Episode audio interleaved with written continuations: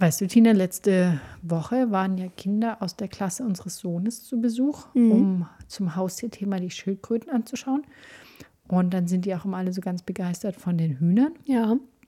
Und ich wollte heute mal darüber sprechen, warum gerade Kinder so wenig wissen, wo Lebensmittel eigentlich herkommen und warum, wie, wie ich finde, so Bauernhof so romantisiert dargestellt wird für Kinder. Ja, da können wir mal drüber sprechen. Ein Löffelchen für dich, ein Löffelchen für mich. Ein bisschen Weisheit geht immer, oder nicht? Wie findest du das, wenn die so kommen und dann quasi du ihnen die Eier zeigst und die Hühner? Findest du das gut? Oder denkst du, das hat eh keinen Bezug für sie zum Essen? Hm, doch, ich finde das auf jeden Fall eine gute Sache.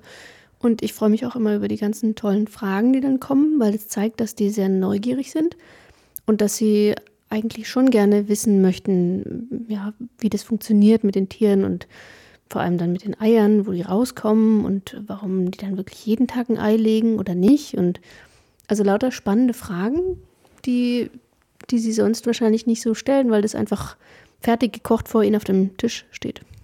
Okay.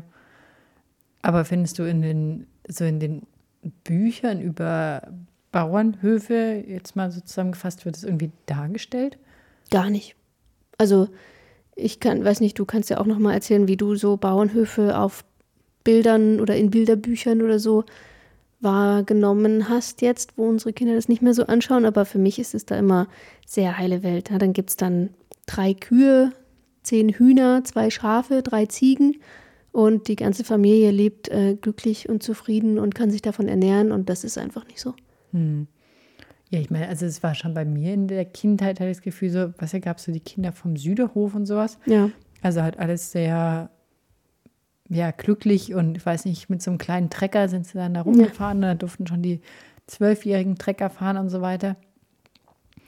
Und ich glaube halt, dass es heute gar nicht mehr der Realität entspricht, wie, ähm, ja, wie, wie Bauernhöfe betrieben werden. Ja. Also der, der Betrieb, der ist, ist, das ist die eine Sache, das lohnt sich ja quasi gar nicht, selbst wenn du so einen Schaubauernhof quasi betreibst und das mit Tourismus finanzierst, glaube ich, reicht es nur knapp. Mhm. Ähm, und diese Idylle, die du da auch äh, in Bildern oder die in Büchern auch vorgegaukelt wird, ähm, die finde ich, also das, das ist schon fast äh, kriminell so zu tun, als würden Bauernhöfe so aussehen und es den Kindern immer und immer wieder so zu zeigen, als ob das die Realität wäre, wie Kühe oder Schweine oder mhm. andere Tiere leben würden. Aber findest du es dann nicht schwierig, dass dann quasi die Kinder hierher kommen und sehen, dass bei uns Hühner tatsächlich so leben? Weil ich meine, so, sie leben ja hier so und nicht mhm. in der Massenproduktion. Also, dass, dass es nicht schlimmer ist, dass sie quasi denken, okay, so leben Hühner und dann sehen sie es auch noch real. Mhm. Und auf der anderen Seite werden da irgendwie die bunt gefärbten, gekochten Eier für 99 Cent pro zehn Stück das ganze Jahr und wie gegessen.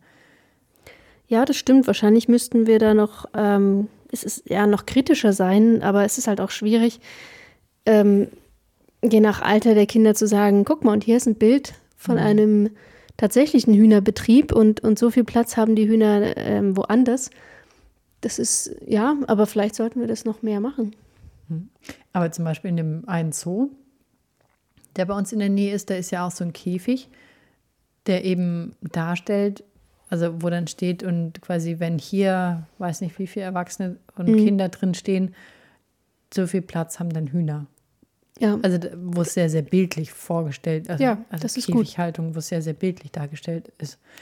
Ja, vielleicht sollten wir eine Kiste nehmen, die so groß ist wie, wie der Platz, den ein Huhn in so einer Pseudo-Freilandhaltung hat oder die ihm zugesprochen wird und sagen, und, und das ist der Platz, den normale Haltung hm. Hühnern vorsieht. Hm. Irgendwie so. Also, weißt du, ich will die Kinder ja auch nicht verschrecken und denen irgendwas dann Gruseliges zeigen, wo sie dann tagelang nicht schlafen können. Also, ich weiß nicht, vielleicht ist es auch einfach positiver, ihnen zu zeigen, okay, das sind Tiere und die sind wert, das, also ihr Leben ist auch was wert irgendwie. Also sind schützenswert. Ja, quasi. und die ja. sind auch interessant und spannend und ähm, sind jetzt keine klassischen Haustiere wie ein Hund, aber trotzdem liebenswert. Hm. Also als gutes Beispiel, weißt du? Und dass die dann vielleicht beim nächsten Mal überlegen, hm, wenn sie diese Verknüpfung schon machen können und ab einem gewissen Alter und sagen, naja, möchte ich jetzt den Hinschenschlegel da wirklich essen oder nicht? Aber meinst du dann auch, dass quasi so, so Serien wie die Kinder vom Süderhof, dass man sowas quasi komplett, also dass man sowas in die Realität umdrehen sollte? Und dann soll der Süderhof halt eine, eine Rinderfarm mit 500 Milchkühen sein, die fünfmal am Tag gemolken werden und sich quasi nur im Kreis drehen und sonst irgendwie Kraftfutter fressen? Ich weiß nicht, ich würde jetzt nicht diese, also die, die Geschichten da wegnehmen wollen ne? und diese, diese Utopie dann irgendwie den Kindern wegnehmen wollen, aber vielleicht kann man das ja auch einbauen. Also wir haben zum Beispiel so ein Buch über eine Biene, die dann auch ähm, vertrieben wird aus ihrem Waldstück und dann eben rumfliegt und, und ihr neues Zuhause sucht und dann auch an vielen Ecken vorbeikommt, wo es halt nicht klappt und dann beinahe stirbt durch den Dünger und dann aber doch noch was Schönes findet. Also so weißt du, dass man irgendwie das mit einbaut in die Geschichte. Aber meinst du nicht gerade so mit den, mit den Lebensmitteln, also ich verstehe das mit der Biene, aber mit den Lebensmitteln, dass quasi dann auch die Werbung, die weiterführend gemacht wird, quasi genau darauf basierend aufbaut? Also, also verhindern wird quasi gesagt, es gibt diese Idylle und dann siehst du, und das ist egal, welche Marke, ja, das gibt es bei sehr vielen Marken, siehst halt die quasi glückliche Kuh, Kuh, wie sie ganz allein in den Alpen grast. Ja. Ja, und dann hast du quasi die Alpenmilch. Ja. Ähm, also, und das ist aber auch nur funktioniert, weil es quasi darauf aufbaut, dass die Kinder denken, es leben noch alle so wie bei Heidi. Und das wird halt weitergetragen, die Narrative, ja, das, das stimmt schon. Also, ähm, und die meisten Menschen, glaube ich, oder früher vielleicht die meisten Menschen, die waren damit ja auch okay. Also, das ist ja auch einfacher, es nicht zu hinterfragen und dann halt vielleicht, wenn man das schwierig findet, so einen Schenkel zu essen, halt dann so Nuggets zu greifen, die nicht mehr nach Tier aussehen. Ich hatte heute eine interessante Diskussion über das Thema quasi, sollte man Tiere benutzen, um Feldarbeit zu machen oder sollte man da Maschinen benutzen, weil Maschinen quasi verpesten ja und Tiere, ähm, für die ist es ja quasi anstrengende Arbeit. Und in der Diskussion kamen wir dann aber auch noch auf das Ergebnis, dass ähm, das ja heute gar nicht mehr geht. Also ich, ich glaube, das ist, ist diese Problematik, die also auch dahinter steht, ist, dass selbst wenn jemand quasi sagen würde, ich will aber nur den kleinen Bauernhof und ich will fünf Hühner und zwei Katzen und drei Schweine, ja, das reicht halt einfach nicht mehr. Also Ja. dass einfach der, der wirtschaftliche Druck, außer du hast im Lotto gewonnen, halt so groß ist, ja, dass quasi nicht mehr der Selbstversorger-Bauernhof heute mehr funktioniert.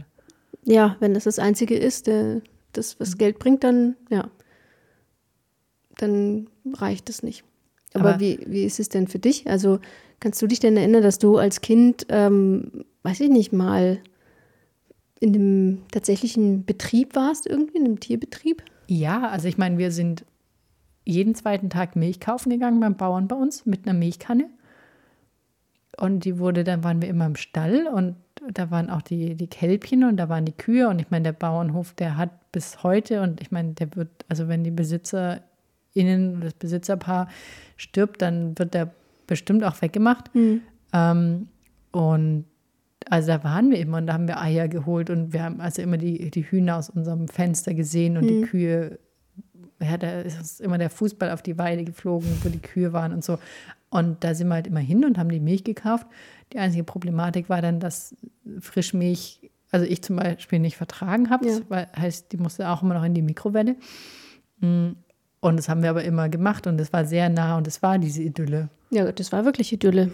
Ja. Also, Und das haben wir lang gemacht und wir haben den auch immer beim, also oder nicht immer, aber wir haben den dann, also als wir halt in dem Alter waren, wo man sowas lu- lustig findet, so beim Rübenernten geholfen und die Älteren durften auch mit dem Trecker fahren und so. Also, ja, dann war es ja. wie, oder wir haben auch mal die Kühe mit nach, nach drinnen getrieben und Ja. so. Also die wurden halt jeden Abend dann noch von der Weide reingeholt und so. Also das war schon tatsächlich noch so. Ich weiß auch nicht, wie die das finanziell geschafft haben, aber ja, haben sie. ja, Also ich habe diese Idylle ja erlebt. Und das Lustige war, die Bäuerin hat dann erst die Preise erhöht von den Eiern, als meine Mutter mal hingegangen ist und gesagt hat, im Supermarkt kosten die Eier aber so und so viel. ja, Ich weiß nicht, ob es damals auf Pfennigen waren oder anfangs. Und erst dann hat sie die Preise erhöht. Ja, also das war die Idylle. Und es war halt nicht so, wir fahren beim Urlaub hin und haben das drei Ja, Tage, sondern sondern, es war halt ja. immer. Ja. ja, wir haben das selten mal gemacht. Da bin ich mit einer Nachbarin dann manchmal zum Bauern gefahren und habe mit Milch geholt, aber ich war auch die Einzige, die die dann getrunken hat. Ja, ich weiß nicht. Ich glaube, das sollte schon noch ein bisschen mehr ähm, auch Thema sein in der Grundschule. Jetzt haben die ja, ähm, ich weiß noch hier, wir hatten auch mal eine Diskussion zum Thema, was ist ein Haustier und was ist nicht ein Haustier. Ähm, aber selbst jetzt in der weiterführenden Schule finde ich, ähm, ich weiß nicht, es wird noch nicht kritisch genug beleuchtet, finde ich, das ganze Thema Tierhaltung und, und Tierzucht und Massentierhaltung vor allen Dingen. Also das wird so übergangen, weil es ist irgendwie selbstverständlich, weil es halt so ist. Und als ob es keine Alternative gäbe. Ja. Ja, es wird halt jetzt, also ich meine, in der Grundschule hatten wir echt harte Diskussionen Ja. und da war, also da wurde ja dieser Idyllenbauernhof gelernt. Ja. Also sehr. Und jetzt quasi in der weiterführenden Schule ist ja mehr so dieses Thema ähm, quasi das Tier aus Biologiesicht, aber nicht, und die haben ja schon so ein bisschen quasi, wie ist Fischzucht und ist es nett oder nicht. Ähm, aber diese, diese Umweltaussage ist da ja auch nicht drin. Nee, und es war auch noch mit der Fischzucht in die Sicht des, äh, des Züchters und des Bauern und die müssen ja auch Geld verdienen und so weiter. Und das war ein ganz klarer Gegenpol. Ähm, ich meine, klar, Schule soll ja auch nicht ideologisch äh, jetzt in die eine oder in die andere Richtung so äh, die Schüler schubsen, aber ich finde, dass das nicht, also da, da könnte man schon noch mehr machen. Besonders weil sie die Tiere ja auch durchgenommen haben. Ja.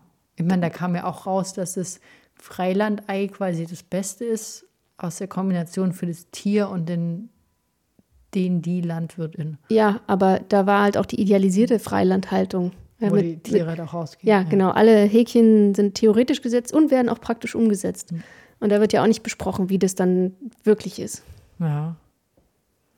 Ja, und dass man jetzt Kindergartenkindern keinen Schlachthof zeigt, das, das sehe ich ja ein. Ähm, aber, weißt du, wie soll man ihnen dann diese Bärchenwurst erklären? Und ähm, wie, wie sollen sie es dann irgendwann verstehen? Hm. Also ich finde, man muss schon bei den Kindern anfangen. Und jetzt nicht mit Schreckensbildern, sondern vielleicht einfach ja, mit Empathie. Ja, und also, ja, ich meine, das, weißt du, ich meine, das Thema Schreckensbilder, ja, aber, also ich meine, was du dann ein Kind zu erklären, dass irgendwie, ich weiß nicht was, dass das Tier weiterlebt, wenn man ihm halt mal einen Flügel abgeschnitten hat oder so. Ja, also das, das funktioniert halt auch nicht. Also, Ja, und deswegen, also ich, ich finde schon, ja, also dieses, weißt du, so von, hier ist ein Tierposter äh, und wir, also Kinder lieben ja sowieso Tiere gefühlt alle, hinzu, und dann gibt es aber die Bärchenwurst. ja, aber findest du, das, Das ist, ist schon ein Auftrag, weiter Weg. Auftrag der Eltern oder Auftrag der Schule? Ich finde es Auftrag der Gesellschaft in den verschiedensten Rollen. Also beides. Ja, ich meine, man könnte ja auch so wie so auf so Zigarettenschachteln quasi, Ja. so auf die Bärchenwurst quasi so das getötete Was auch immer da Schwein. drin ist. Ja, kein Bär, ähm, drauf machen. ja. Ja, wie Also, sage ich es ja. meinem Kind? Ja?